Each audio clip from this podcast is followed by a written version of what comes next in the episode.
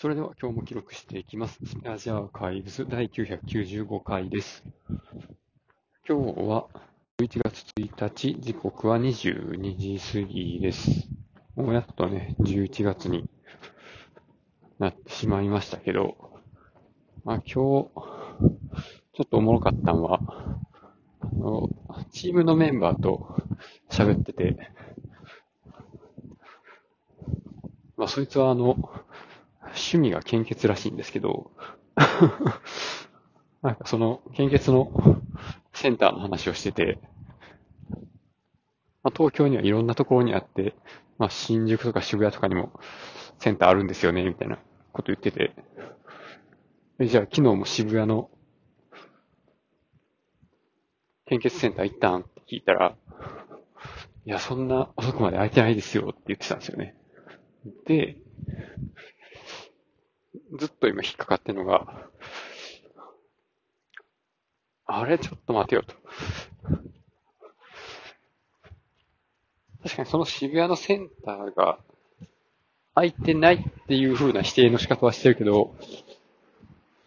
渋谷に行ってハロウィンに参加したっ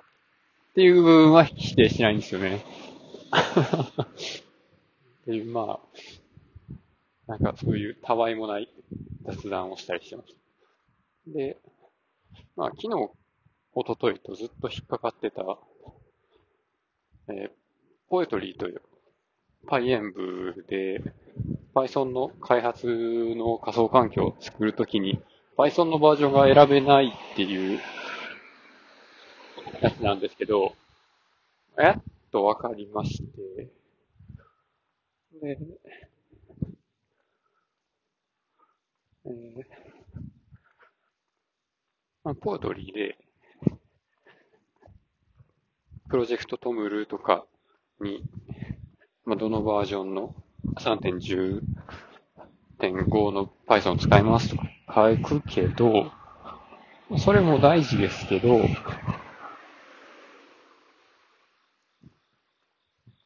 その後、ポートリー、env、use で使う Python のバージョンを指定するっていうのはやっぱそうで、で、Windows なんで、この、じゃあその Python のエグゼはどこにあるんですかっていうのまで入れないといけなくて、で、この時に、この PyEnv の方でインストールしてる Python は、やっぱりちゃんとエグゼがありまして、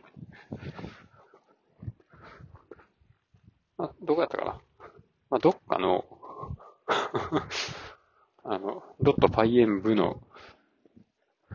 pyenvwin みたいなフォルダの中にバージョンっていうのがあって、その中に pyenv インストール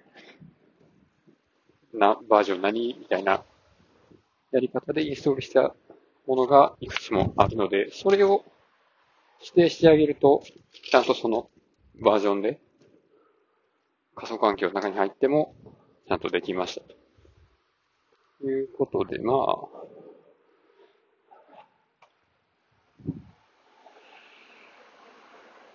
ポートリーとパイエンブの組み合わせでも、まあ、なんとか仮想環境を立ち上げるっていうことができまして、まあ今日はね、それを使って、まあ、Python で遊んでいましたね。